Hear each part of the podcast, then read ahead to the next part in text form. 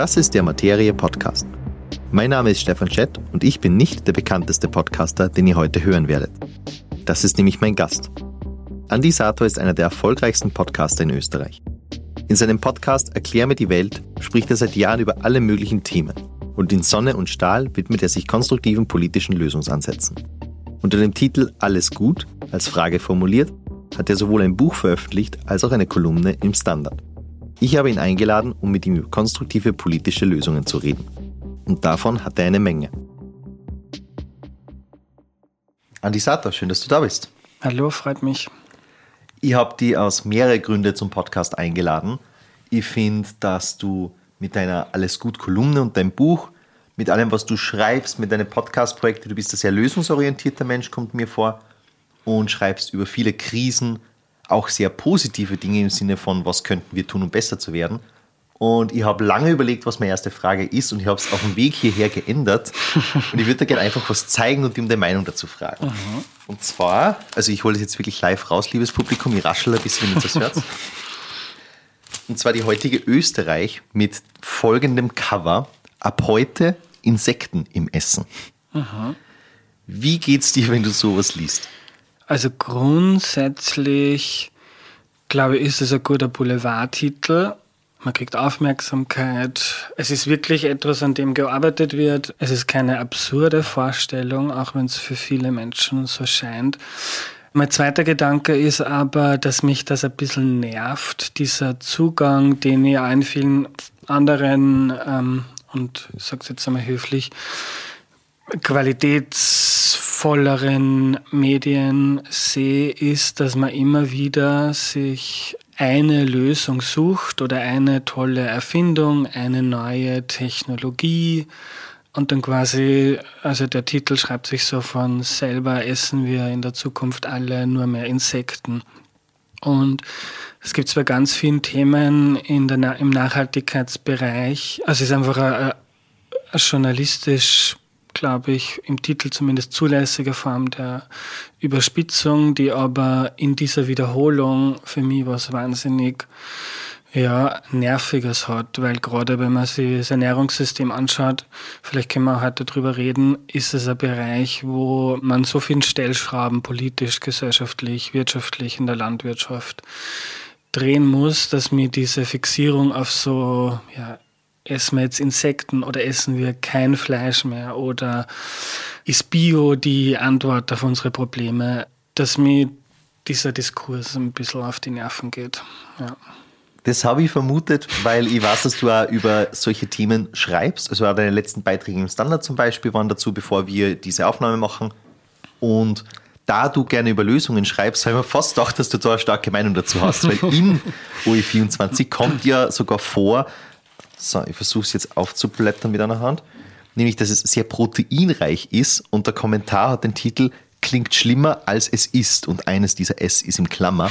Also sie geben ja auch zu, dass das durchaus einen guten Grund hat, nämlich wir verbrauchen viel Fleisch, das ist aus klimatechnischer Sicht, vielleicht auch aus ernährungstechnischer Sicht ein Problem. Und da gibt es einfach eine Alternative und die ist jetzt gesetzlich geregelt. Also eigentlich kein großer Aufreger. Glaubst du, die Medien transport oder die Medien ist immer schwierig, Glaubst du, dass auch Nicht-Boulevardmedien zum Beispiel das immer richtig machen, um da zu informieren dazu? Kommt das richtig rüber? Du meinst jetzt, was neue Technologien, Lösungsvorschläge betrifft? Oder genau, wenn es um solche konkreten Lösungsansätze geht oder zum Beispiel, hey, neue EU-Richtlinie, wir können jetzt, wir dürfen jetzt auch Insekten essen. Also wer möchte. Und dann spitzt man so zu, die OE24 spitzt jetzt natürlich besonders zu, aber mir kommt vor, dass es auch bei anderen Medien da sehr oft die Tendenz zur Zuspitzung gibt. Also konkret zu den Insekten kann ich gar nicht so viel sagen, weil ich habe das jetzt eigentlich nicht am Schirm gehabt und werde nachher noch den Artikel in der Österreich lesen. ich bin zwiegespalten, weil als Journalist ist Zuspitzung einfach ein notwendiges Handwerk.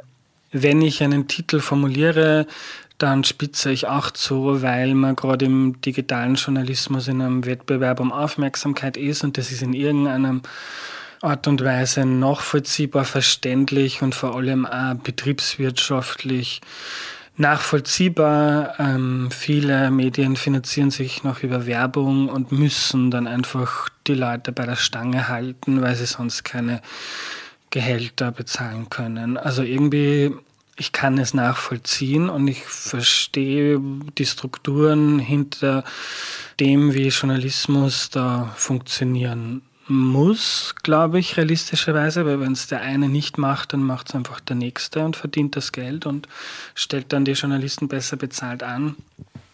Aber im Großen und Ganzen ist es schon etwas, was mir fehlt in der medialen Debatte, dass es, glaube ich, bis heute wenige Menschen in den Redaktionen gibt, ich sage jetzt mal vielleicht leicht provokant, also es gibt weniger Leute über 40, die diese Debatten in der Art und Weise führen, wie sie geführt gehören. Also wenn wir jetzt zum Beispiel reden über Klimaneutralität 2040, dann ist, jetzt wir 2023 und gerade die Leute, die in den Chefsessel sitzen, die die Ressorts leiten, die entscheiden, was berichtet und was noch gemacht wird, die dann auch die großen Leitartikel schreiben, großteils. Ich glaube, dass es da einfach noch massiv fehlt am Verständnis, was das eigentlich heißen würde. Weil realistischerweise müsste man auch einfach schreiben, dass das ja wahrscheinlich gar nicht geht, dass Österreich 2040 klimaneutral ist.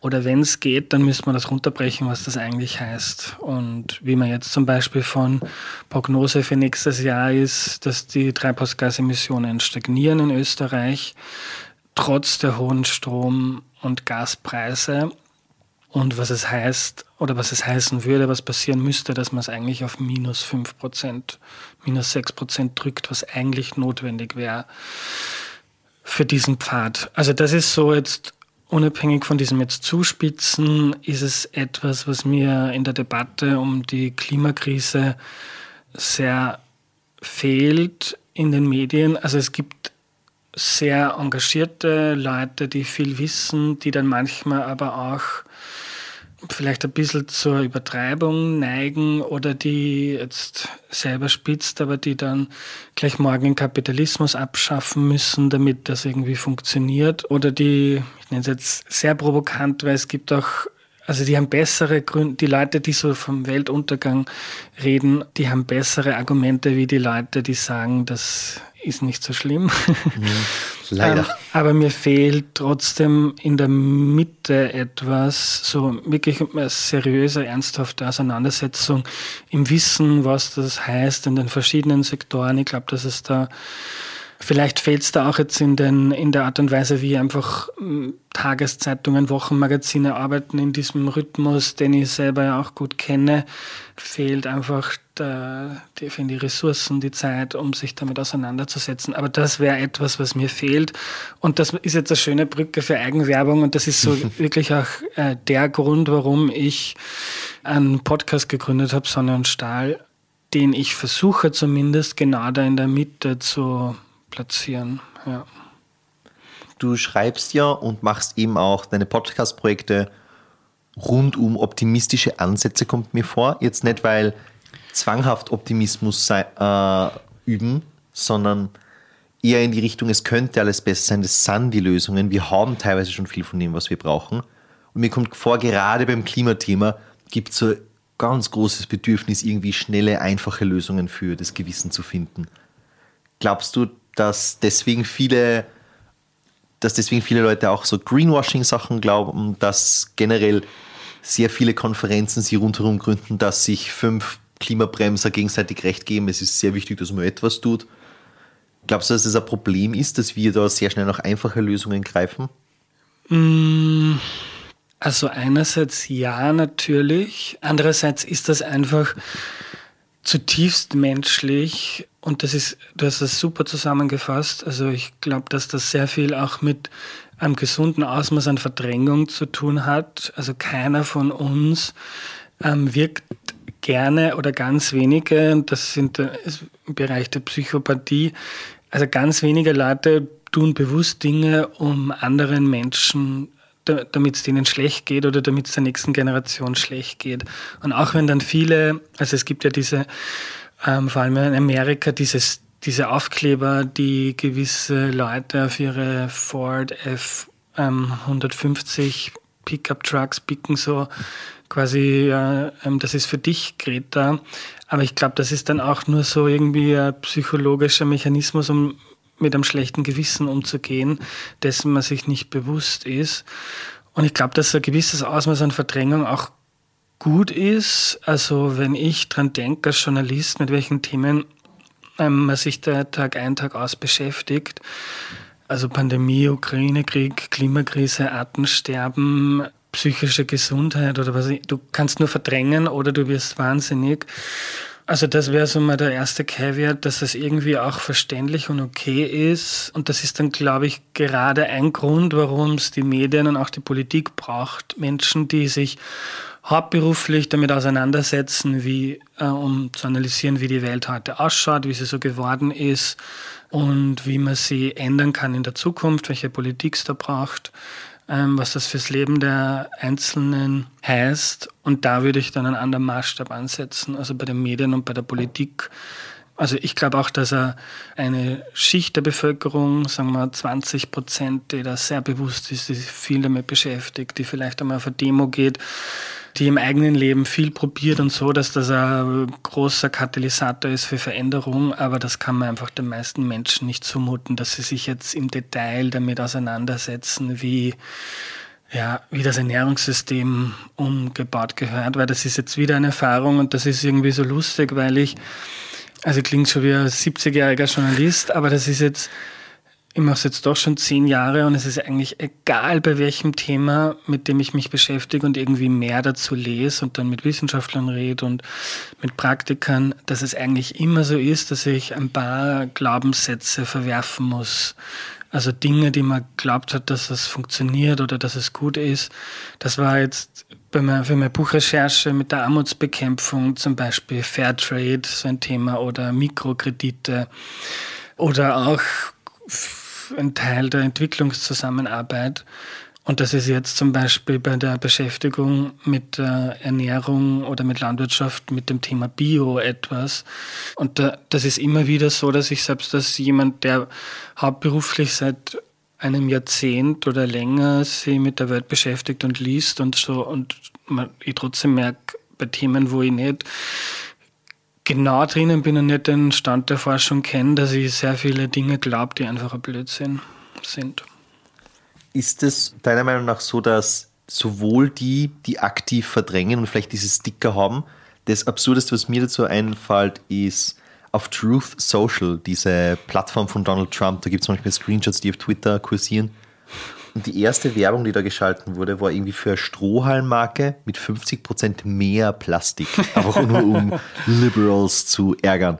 Also, ob die nicht, die sind das eine Extrem und These, beziehungsweise ich würde gerne der Meinung dazu wissen, die, die wirklich tief, also so wie du das auch mit deinem Podcast Erklär mir die Welt zum Beispiel versuchst, in Themen einsteigen, wo man noch nicht wirklich drin ist und da bereit sind, Glaubenssätze zu verwerfen, auch wirklich neutral da reingehen, sind es zwei Extreme oder haben wir da durchaus mehr Leute, die bereit sind, Neues zu lernen, sie neue Meinungen auszusetzen und so weiter? Ich glaube, dass die Bereitschaft vieler Menschen viel größer ist, als wir glauben, Dinge zu ändern und was zu machen.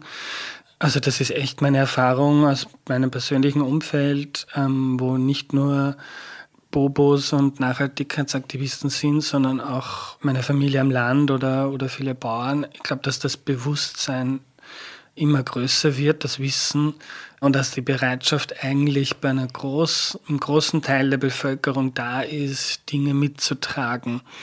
Ich glaube, dass diese, also was du jetzt gesagt hast, mit 50 Prozent mehr Plastik im, im Strohhalm, das wäre jetzt wieder äh, ein bisschen überspitzt, aber sogar etwas, wo ich was dahinter stehen kann, weil ich auch diese Konzentration zum Beispiel auf Strohhalme und das Plastik dort, ähm, und das Thema Plastik könnte man, glaube ich, eine eigene Podcast-Folge füllen. Also ich glaube auch, dass der, die Politik sehr oft sehr plakative Symbolpolitik macht, die dann das Gewissen beruhigt. Wieder der, für die Legislaturperiode haben wir jetzt die Welt wieder gerettet, weil die Schildkröten sich nicht mehr vom Plastik was, was genau ist das Problem mit ähm, Plastiksackerverbot zum Beispiel? Also frage jetzt auch wirklich, weil ich keine starke Meinung dazu habe, mhm. aber es klingt so, als würdest du, hättest du da mehr Kontext.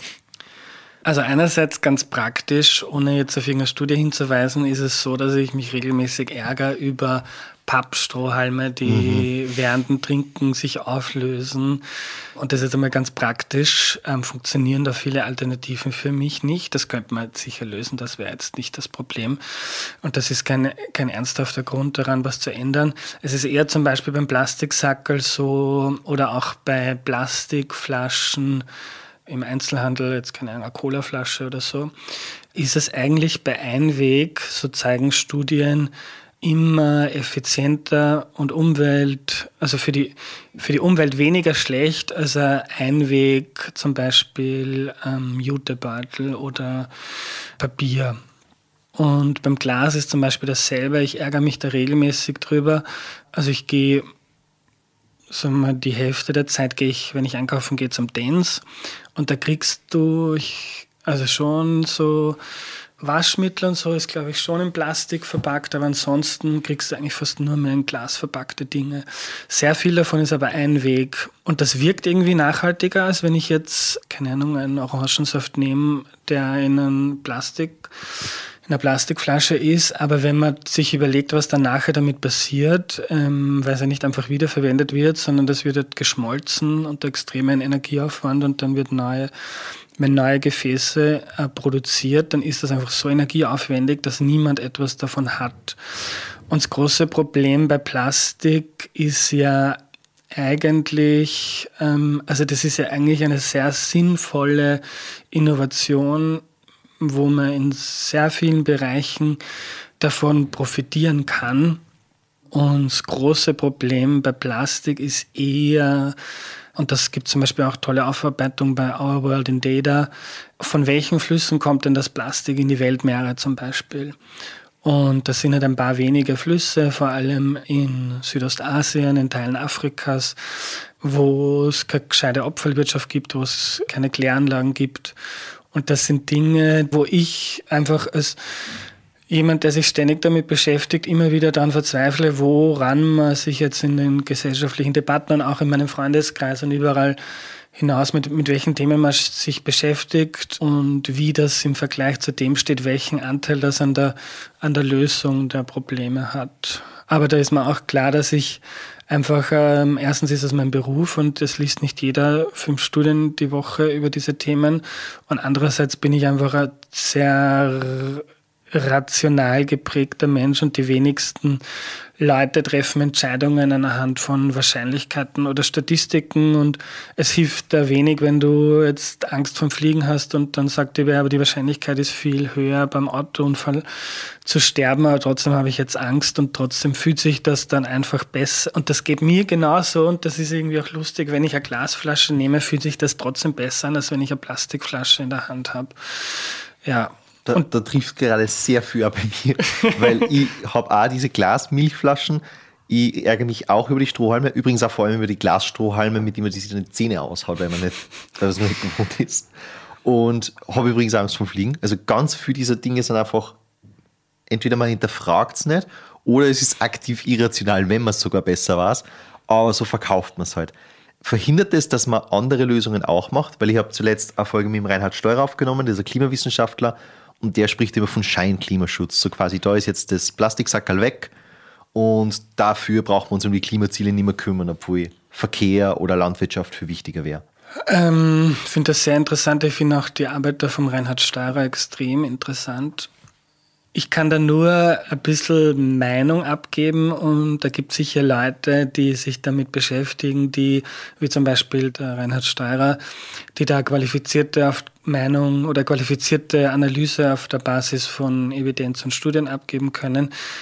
Das kann ich nicht. Ich habe dazu jetzt auch noch nicht mit ähm, Wissenschaftlern gesprochen, aber mein Gefühl ist schon, und ich versuche das irgendwie auch ganz aktiv jetzt, zum Beispiel bei Vorträgen definiere ich zuerst immer mal, was heißt Nachhaltigkeit überhaupt.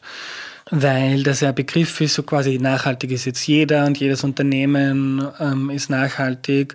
Und es hat sich sehr stark darauf konzentriert, sich zu überlegen, ist dieses Produkt oder ist diese Aktivität nachhaltig? Also ist es nachhaltig, mit dem Flieger in den Urlaub zu fliegen? Oder ist es nachhaltiger, ein Stück Biofleisch aus der Region zu kaufen oder eine Avocado aus Peru zu importieren?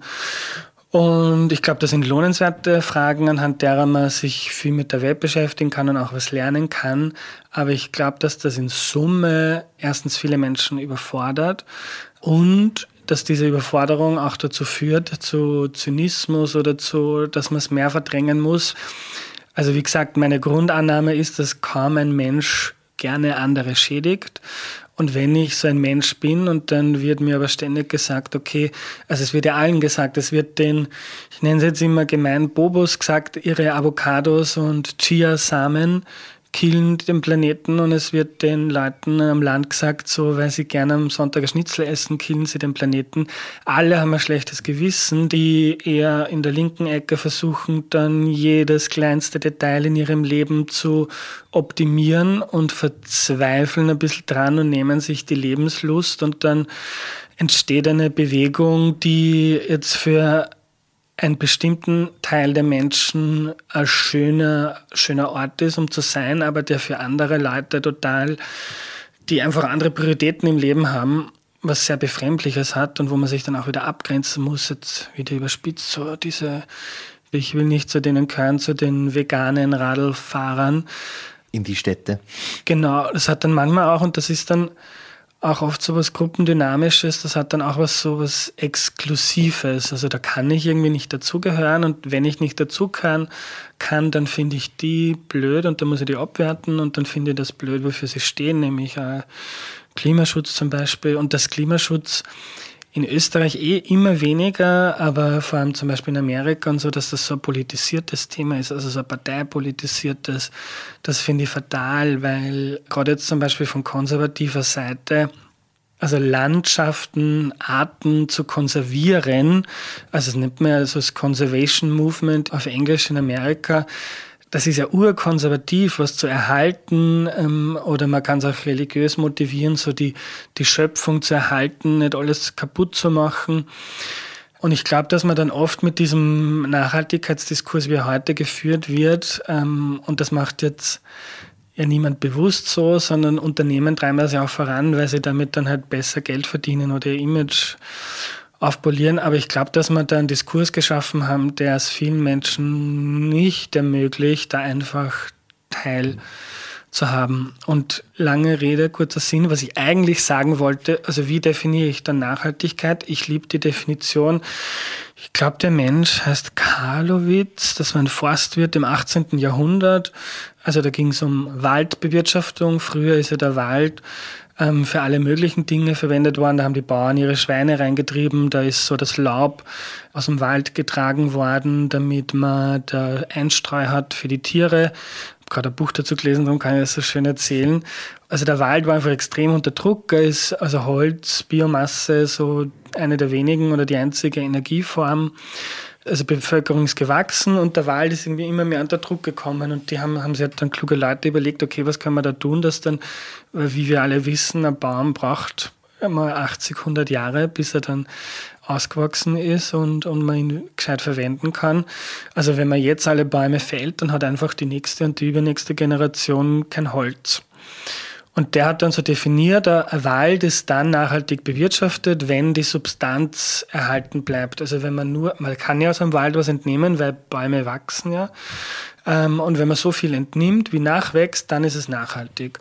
Und das ist so eine Sicht auf Nachhaltigkeit, die ich gerne aus der Forstwirtschaft in eine gesamtgesellschaftliche Ebene bringen möchte und das auch versuche so in, in, in meiner Arbeit, weil das, glaube ich, sehr viel ändert im Diskurs. Und weil das zum Beispiel wie ich jetzt mal in Niederösterreich geredet habe vor einem halben Jahr, also ich komme selber vom Bauernhof, ähm, vor ganz vielen Landwirten auch, also da kann sich jeder dahinter stellen, so der nächsten Generation den Planeten einfach ordentlich zu übergeben, dass die Bedingungen haben, mit denen sie ein gutes Leben führen können.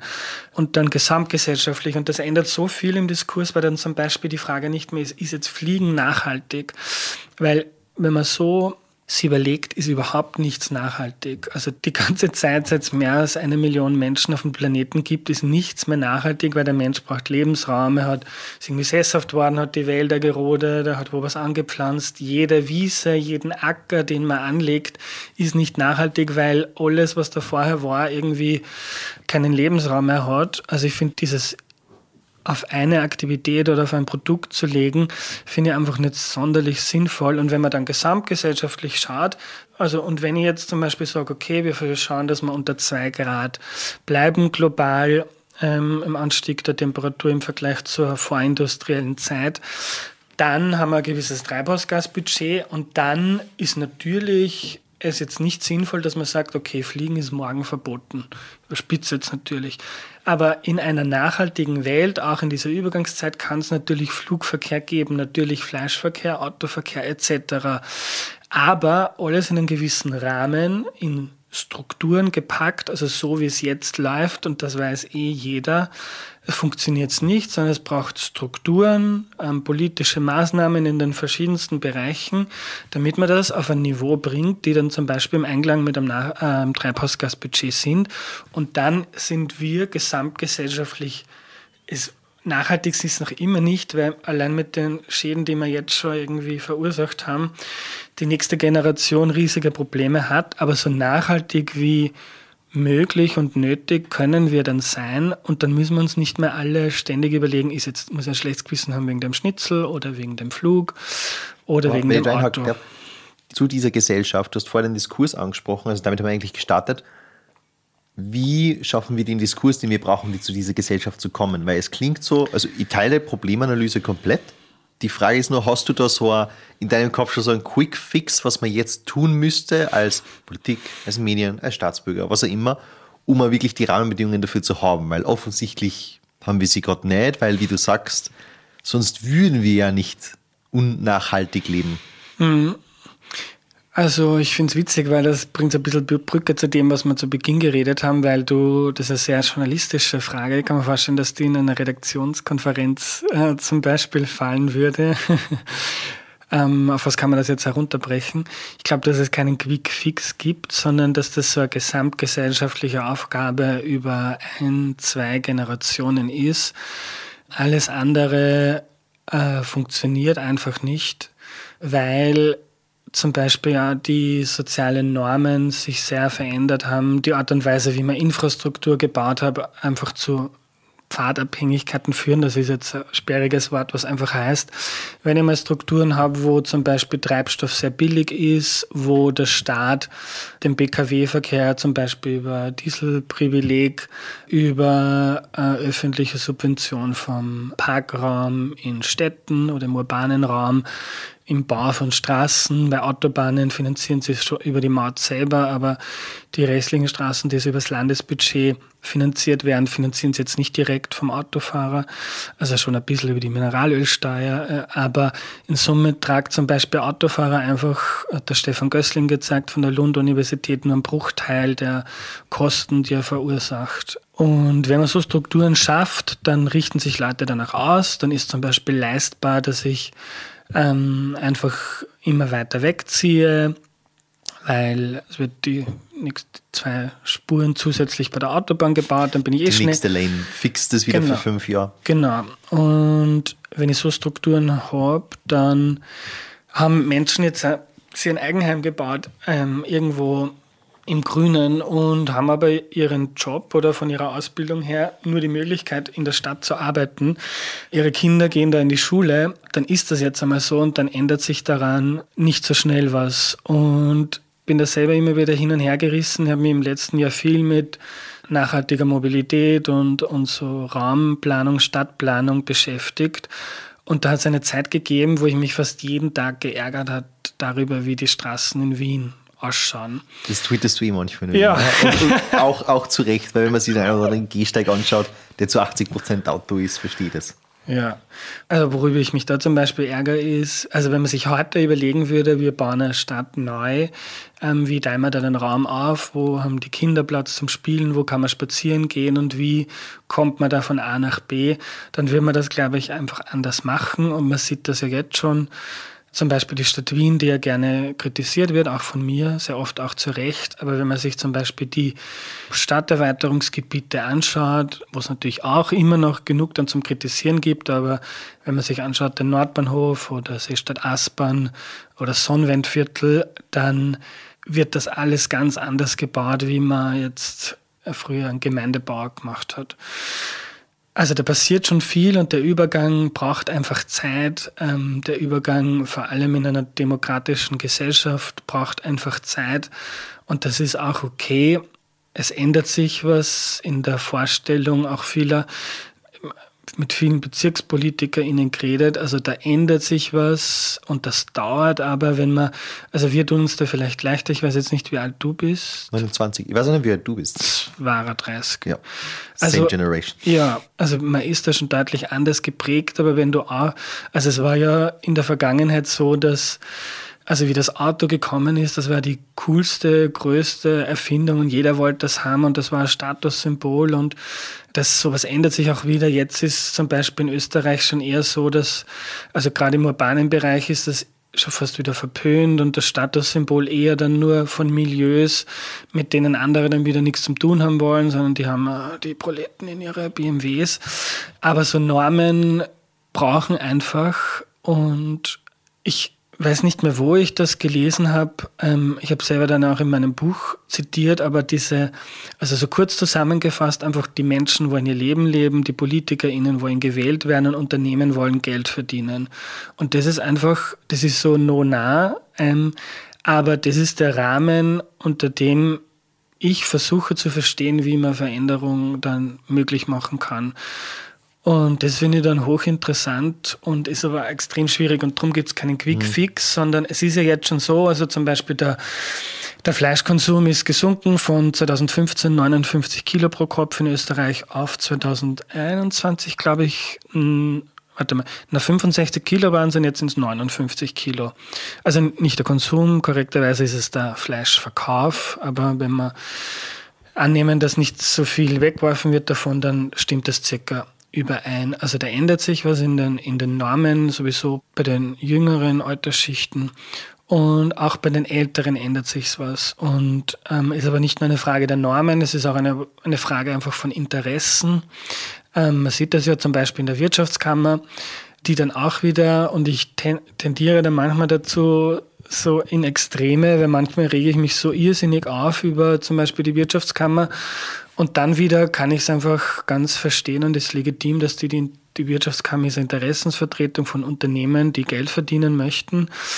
Äh, wenn man sich zum Beispiel anschaut, ich weiß jetzt nicht mehr genau, wer die, was die Positionen waren, aber da gibt es einfach viele Leute, in, also die in, im Umfeld oder in fossilen Energiebereich arbeiten, die einer ist zum Beispiel ja, der Unternehmen, mit dem man also Mineralöltransporte macht. Und dass sich so Menschen, die dann ihre eigene Branche vertreten, im politischen Diskurs nicht euphorisch dafür einsetzen, dass wir in fünf Jahren keine fossile Energie mehr verwenden, ist irgendwie verständlich. Und das ist einfach die Komplexität in einem demokratischen System, dass man, ähm, dass es es gibt keinen Quick Fix, sondern ähm, es braucht schlaue, ambitionierte Politik. Darum treffe ich mich ähm, im letzten halben Jahr gerne mit SPÖ-Politikern oder so. Heuer habe ich vor, dass ich viele ÖVPler treffe, weil meiner Meinung nach die beiden Parteien ähm, mitentscheiden, welchen Beitrag wir da in Österreich leisten, weil Neos und Grüne, würde ich mal sagen, die haben das halbwegs verstanden. Die FPÖ nutzt halt einfach auch verständlicherweise dann als Abgrenzung und es funktioniert gut. Und gerade in den großen Parteien braucht es dann ein paar Leute, die mutig sind und vielleicht die älteren Semester antreiben und dazu bringen, dass man auch andere Positionen vertritt. Und ich glaube, da braucht es dann einfach ein politisches Geschick. Da gibt es zum Beispiel auch einen irrsinnig interessanten Forscher, einen Deutschen, der an der ETH Zürich und an der Uni Bern arbeitet, der Lukas Fesenfeld, ähm, ist auch in den ersten beiden Folgen von Sonne und Stahl Staffel 2 zitiert. Teaser, Teaser. Ja, der sich zum Beispiel damit beschäftigt, wie man politisch es schafft, unter diesen Gegebenheiten und diesen Einschränkungen, die ich jetzt geschildert habe, ähm, wie man Veränderung schafft. Und wie zum Beispiel, und da hat der Gernot Wagner, der Klimaökonom von der New York University, zum Beispiel auch interessante Studien dazu geschrieben, wie in der ähm, Bereich der erneuerbaren Energien, wie es sinnvoll ist, dass man zum Beispiel ähm, hohe Subventionen zahlt zu Beginn, weil man damit dann Interessensgruppen schafft, nämlich Firmen, die zum Beispiel also wie es jetzt in Österreich schon ist, es gibt ein paar Betreiber große von Windkraftwerken, es gibt ähm, Firmen, die mit erneuerbaren Energien viel Geld verdienen und die haben dann ein Interesse daran, dass der Ausbau der Erneuerbaren schneller geht und dass man zum Beispiel eine hohe CO2-Steuer einführt, weil das für die im Business gut ist. Und da gibt es viele Überlegungen, wie man Politik machen kann, damit man Veränderung schneller macht. Und so braucht es, glaube ich, in den verschiedensten Gesellschaftsbereichen, in der Politik, in der Wissenschaft, in der Gesellschaft, bei den BürgermeisterInnen, in den Landtagen, Land, ja, Landtagen mhm. ist es die Mehrzahl, braucht es viele engagierte Leute und dann geht da was und dann wir machen da Meta und es gerade in den letzten Jahren ist wirklich wahnsinnig viel passiert. Es ist noch immer viel zu wenig, weil wir leider 20 Jahre verpennt haben und aufholen müssen. Ja, machen wir einen Punkt. Und ich würde da auch unter diese Akteure, die du jetzt aufgezählt hast, auch die, die Rolle der Medien, damit kommen wir wieder ein bisschen zurück zum Anfang beleuchten. Und da kommt man, das ist eigentlich auch der Grund, warum ich die eingeladen habe, weil ich die dafür einen sehr konstruktiven medialen Player, also Player klingt jetzt noch Big Business, aber du weißt, was ich meine, halte. Und ich würde dir eigentlich auch noch fragen, woher kommt die Idee, dass du optimistisch und lösungsorientiert an sowas rangehst, weil das ist jetzt ein bisschen No-Brainer, wenn man so über das Konzept redet, aber es machen so wenig. Wie, wieso bist du damit quasi ausgezogen, um dein eigenes Medienprojekt zu machen? Liegt es daran, also bei mir ist es nämlich oft so, ich tue mir schwer damit, optimistisch zu sein, weil, also zumindest gerade beim Klimathema, bei anderen Sachen wie AI oder so zum Beispiel, bin ich gerade recht optimistisch, obwohl auch viele da ein großes Risiko sehen. Und da versuche ich oft extra optimistisch zu sein. Ich erziehe mir ein bisschen dazu und denke mir, na, na, jetzt nicht immer so negativ sein, da gibt es sicher Lösungen, da kann man sicher auch mit konstruktiven Leuten reden. War das bei dir auch so oder wie ist da dein Hintergrund gewesen? Also ich bin gar nicht notwendigerweise optimistisch. Ich würde es konstruktiv nennen. Also bei mir war die Überlegung die, also es gibt immer wieder so Befragungen und auch Studien, die sich damit beschäftigen, was eigentlich Medienkonsum mit den KonsumentInnen anrichtet, muss man eigentlich sagen, weil da zum Beispiel rauskommt, dass Menschen, die sich viel, also die viel Zeitung lesen, zum Beispiel oder viel Nachrichten im TV schauen, äh, irgendwie pessimistischer sind und äh, ja, denen geht's einfach schlechter. Wenn ich mal überlege, und ich bin jemand, der sich immer sehr bewusst Zeit nimmt, um zu überlegen, was er eigentlich macht auf dieser Welt mit seinem, mit meinem Leben. Und wenn ich mir überlege, was ich mit meinem Leben mache und meine Arbeit führt dazu, dass Leuten schlechter geht, möchte ich das nicht unbedingt das dann als mein Lebenswerk sehen. Und mir gehen Medien, also tagesaktuelle Medien, auch sehr häufig wirklich auf den Keks, weil diese Fixierung auf Probleme, die ja auch Konsumentinnen wollen, aber dieses zum Beispiel, wenn ich mal, wenn ich, also bei mir zu Hause ist immer Oberösterreich heute gelaufen in meiner Kindheit und auch in der Jugend und wenn du Oberösterreich heute aufdrehst, dann erfährst du immer, wo in Oberösterreich war heute ein schwerer Verkehrsunfall oder wo ist ein Baby aus dem Balkon gestürzt. Und die Leute wollen das ja auch hören. Ist es auch, ist völlig okay. Die Medien geben ihnen das. Aber für mich ist es wirklich nahezu absurd, weil warum sollte ich wissen, wo was Schlechtes passiert ist? Und ich bin jetzt der Letzte, der sagt, okay, also es gibt dann auch immer wieder alle drei Jahre macht jede große Zeitung so einen eine Good News Tag und dann nur gute Nachrichten. Und wenn man irgendwas von mir kennt, dann weiß man, dass ich niemand bin, der jetzt sagt, okay, konzentrieren wir uns einfach auf das Positive auf der Welt. Also was schon auch gut ist, zu schauen zum Beispiel, also noch nie haben die, war die Lebenserwartung so hoch wie heute, noch nie war die Kindersterblichkeit so niedrig wie heute, noch nie war so kleiner, also jetzt durch Corona ist leider ein bisschen anders geworden, aber vor drei Jahren noch nie zu weniger Leute geben, die relativ an der Bevölkerung in extremer Armut gelebt haben. Also es ist schon auch wichtig, auf die positiven Dinge zu schauen, aber ich beschäftige mich eigentlich ja auch in meiner ganzen Arbeit nur mit Problemen. Aber das ist ja das, was interessant ist, das ist, was Veränderung braucht, das ist, was Medien als kritische Beobachter und Begleiter braucht, dass man schauen, okay, was da mal und dann die genug, die da in den Ämtern sitzen, die etwas tun müssten. Und jetzt habe ich den Faden verloren. Worüber reden wir gerade? Eigentlich über ah, erstens die Rolle der Medien ja. und wieso du dein Medienprojekt so gemacht hast, wie du es machst. Ich jetzt optimistisch genannt, du jetzt es konstruktiv genannt. Ja, also ich möchte einfach nicht, dass meine Arbeit die Leute irgendwie also wenn man jetzt zum Beispiel, ich arbeite auch für den Standard, wenn man den Standard dann zumacht und dann denkt man sich, ach, die Welt ist scheiße. Also der, ich glaube auch, dass der Standard da das immer besser macht und dass viele Medien das auch am Schirm haben. Aber das ist einfach kein Zugang zu Journalismus, den ich gut finde.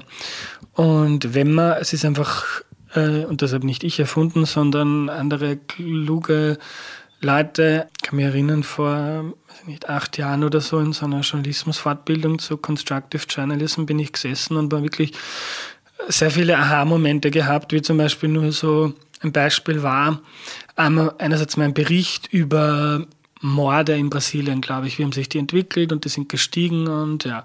Und wenn man das liest, so immer mehr Menschen werden umgebracht, ist so, ja, okay, cool. äh, und dann gab es einen Bericht, wo drüber geschrieben wurde, Reportage über einen, ich glaube, es waren Bodycams von Polizisten, genau, es ging um Gewaltakte von Polizisten gegen die Bevölkerung. Und da ist berichtet worden dann, es gibt so ein Experiment in diesem Viertel in Brasilien, ähm, da haben die Polizisten Bodycams und seitdem sind die Übergriffe um x Prozent gesunken. Das ist wichtig, weil in letzter Zeit sind die Übergriffe stark gestiegen. Dann ist das einfach ganz was anderes. Und das ist, glaube ich, eine Aufgabe von Journalismus, dass man die Leute nicht deppert sterben lässt, sondern sich durchaus viel mit den Problemen beschäftigt, auch immer versucht einzubetten, was schon besser geworden ist. Das kann man dann in einem Bericht auch in Kontext setzen. Keine Ahnung, wenn man jetzt drei Wochen lang über eine Hungersnot ähm, berichtet, dann kann man ist auch wichtig mal zu sagen, okay, da fehlt zum Beispiel das World Food Program, ist notorisch unterfinanziert, auch Österreich leistet einen minimalen Anteil an den Beiträgen, Schweden das, ich habe es jetzt nicht im Kopf, aber viel mehr sollte man mehr machen, Politiker fragen, warum tun wir es nicht, ähm, aber dann durchaus auch mal einordnen, zum Beispiel so Forschung, die zeigt, dass eigentlich in demokratischen Staaten Hungersnöte de facto gar nicht mehr passieren. Ah, und woran das liegt. Und das nämlich einfach nur, dass, dass so Hungersnöte eigentlich ausschließlich Verteilungsprobleme sind, die man lösen kann, wenn man den Leuten, ja, die Politik kann auch in den ärmsten Ländern hat genügend Ressourcen, um diesen Menschen zu helfen. Es wird nur für was anderes äh, verwendet. Und man kann dann zum Beispiel auch einbetten, wie ähm, wie viele Menschen leiden an Hunger im Vergleich zur Vergangenheit. Und wenn man so Elemente einbindet und auch schaut, dann zum Beispiel noch ein Beispiel von einer NGO, die jetzt nicht mehr mühsam, wenn wo äh, zum Beispiel Hochwasserkatastrophe in einem in Mosambik stattfindet, wo man nicht mühsam jetzt Decken sammelt und Schuhe und das dann im Flieger runterbringt, sondern dass es einfach super funktioniert, einfach nur Spenden zu sammeln und die, das Geld wird dann ausgeteilt und die Leute können sich dann einfach selber kaufen, was sie möchten und dass das deutlich positivere Effekte hat. Und wenn man das so einbettet, dann ist es einfach was anderes, als wenn man immer nur von den Dingen berichtet, die, die, die schlecht sind. Ich glaube, dass das auch etwas ist, was sehr aktivierend wirkt. Also wenn ich davon lese, keine Ahnung, von irgendeiner Person, einer Organisation, von einem Politiker, der etwas macht, von einem, einem einzelnen engagierten Gemeinderat, der jetzt eine Veranstaltung organisiert hat im Gemeindeamt und die dann gemeinsam, also da ist echtes Beispiel in einer, ich glaube, steirischen Gemeinde, da hat es nichts mehr gegeben, alles ist irgendwie an den Rand oder in, den, in die nächste kleinere Stadt gezogen, also die Supermärkte und uh, das Wirtshaus ist weg und die Kaffeehäuser. Das ist der Artikel über Ortskernsterben im Standard gewesen, oder? Ja. Den können wir in die Shownotes nämlich abpacken. Ja, ich weiß nicht, ob ich das konkrete Beispiel da zitiert habe. Aber auf jeden Fall ging es halt darum, dass ein paar engagierte Leute, die haben sich dann ich glaube, das kostet 5000 Euro, dass das ein cooles Beratungsunternehmen herholst, das mit dir ein paar Tage einen Workshop macht. Ähm, die haben sich, glaube ich, in die Bank gesessen, also in die lokale, das lokale Finanzinstitut. Die Leute haben kommen können, die haben darüber geredet, was gibt es für Ideen, was braucht ihr, was wollt ihr und haben so dann zum Beispiel was organisiert, dass gemeinsam ein Gebäude, das leer gestanden ist, irgendwie übernommen worden ist. Da gibt es jetzt einen kleinen Kreisler, da gibt's, da kann man Kaffee trinken, da kann man frühstücken und das ist jetzt, da gibt es dann auch hinten noch einen Veranstaltungsraum und das haben Leute gemeinsam, jeder hat ein bisschen was investiert, die Hälfte hat die Gemeinde zahlt und so hat man irgendwie aus einer passiven Haltung so, oh je, und das kenne ich selber aus dem Ort, wo ich herkomme, so, oh je, irgendwie bei uns gibt es nichts mehr. Und das ist quasi so gottgegebene Trends mhm. und, und da kann man nichts machen. Und dann ließ ich von einem ein paar engagierten jungen Gemeinderäten, die was machen und die 150 Leute dazu bringen, dass sie einen Teil von ihrem Ersparten in ein Projekt stecken und die dann alle natürlich auch total dahinter sind, dass das funktioniert und dann plötzlich gibt es dann blühenden Ort in so einer Gemeinde. Ähm, und wenn ich über sowas liest, dann ist, dann hat das irgendwie, glaube ich, auf viele Leute auch was, also erstens hat keiner schlechtes Gewissen. Ich kann auch schreiben so, ja, äh, nur mehr wie der Supermarkt, der jetzt ähm, der große draußen gebaut, darum hat der kleine Kreisler keine Chance und ist jetzt gestorben. Was ja auch stimmt, sollte man nicht verschweigen, aber darüber wird genügend geschrieben. Oder zum Beispiel auch, ja, weil die Leute so viel im Auto fahren und wenn man schon im Auto sitzt, dann bleibt man halt nicht beim Kreisler in der Gemeinde stehen, sondern man ist eh am Weg. Dann fährt man einfach in die nächstgrößere Stadt und macht da für die ganze Woche am Einkauf im Einkaufszentrum. Und da kriegen wir wieder alle ein schlechtes Gewissen, weil ähm, sitzen im Auto und sollte man nicht und ich sollte eigentlich mein Fleisch kaufen vom Bauer persönlich, aber ich, äh, es ist auch billiger im Supermarkt.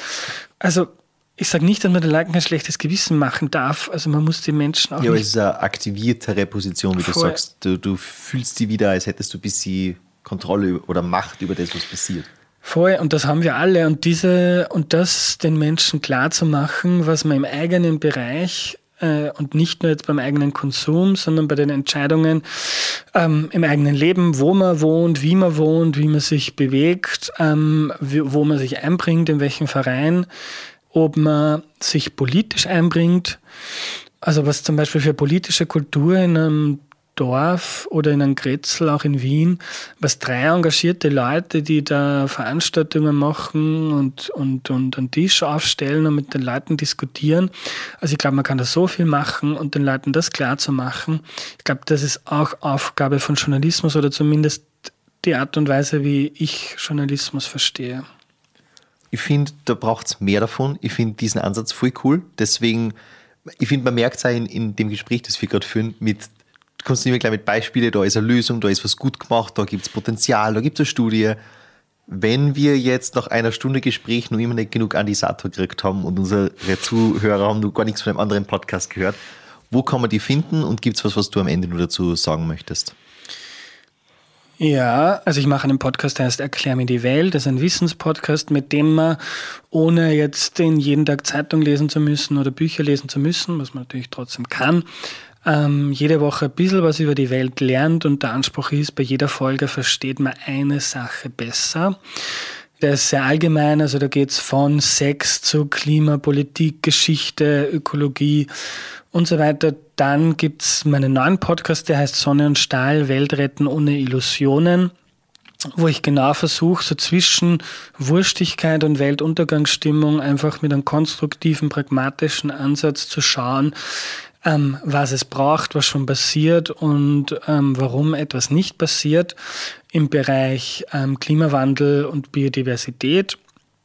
Ähm, ist auch ein Podcast, wo, glaube ich, wenn man den hört, der sehr aktivierend ist. Ich gebe auch bewusst Mühe, dass die Leute dann nach so einer Staffel, also erste Staffel Thema Auto und Mobilität, zweite Thema Kuh und Landwirtschaft und Ernährung, dass man dann auch eine Idee hat, wo man sich jetzt vielleicht selber einbringen kann, wenn man das möchte. Also die zwei Podcasts kann ich empfehlen und ansonsten, was ich einfach gerne äh, in die Welt hinaus posaunen möchte, ich glaube, also es gibt so eine massive Überforderung mit diesen Themen. Wir haben alle so ein schlechtes Gewissen und ich kenne das selber so gut, weil ich mir über so viele Dinge den Kopf zerbreche. Und da, vielleicht liegt es jetzt an meinem ansteigenden Alter, aber irgendwie auch äh, pragmatischer Wert und Versuch, also von meinem schlechten Gewissen, also das kann schon auch aktivieren und dafür Sorge tragen, dass man sich zum Beispiel jetzt überlegt, welche Konsequenzen hat mein Handeln. Aber ich glaube, das ist nur in einem gewissen Rahmen gut. Also es braucht mündige BürgerInnen, ohne die geht überhaupt nichts, weil die Unternehmen müssen denen Produkte verkaufen und die PolitikerInnen wollen von denen gewählt werden. Aber ansonsten würde ich gerne deinen ZuhörerInnen einen Kompromiss vorschlagen. Sie machen sich kein schlechtes Gewissen mehr, aber dafür suchen sie sich einen Bereich, was auch immer, wo man sagt, bewusst verdränge ich da jetzt weniger oder nicht mehr. Thema Ernährung, Thema Landwirtschaft, Thema Energie, Thema Mobilität, Raumplanung. Also das ist eine Sache suchen. Und wenn es ist, dass man im Internet sich ein Thema sucht, wo man mitdiskutiert und versucht, in einem Online-Forum den Diskurs positiver äh, zu machen. Oder wenn es ist, man ist Lehrerin und man sucht sich ein Thema und immer wieder mit den verschiedensten Klassen arbeitet man da oder macht Exkursionen oder man gründet einen Verein oder was auch immer. Also wenn jeder Mensch ein Thema hat, wo man, wo man was macht, dann ist das Ding übermorgen geschafft. Also es braucht, wir müssen nicht perfekte Menschen sein. Es ist toll, wenn man sich Gedanken macht, aber ja, das wäre so etwas, was ich gern mitgeben würde. Anna Pellini wiederum sehr konstruktiv finde und gern unterschreibt. Danke, dass du da warst. Sehr gerne.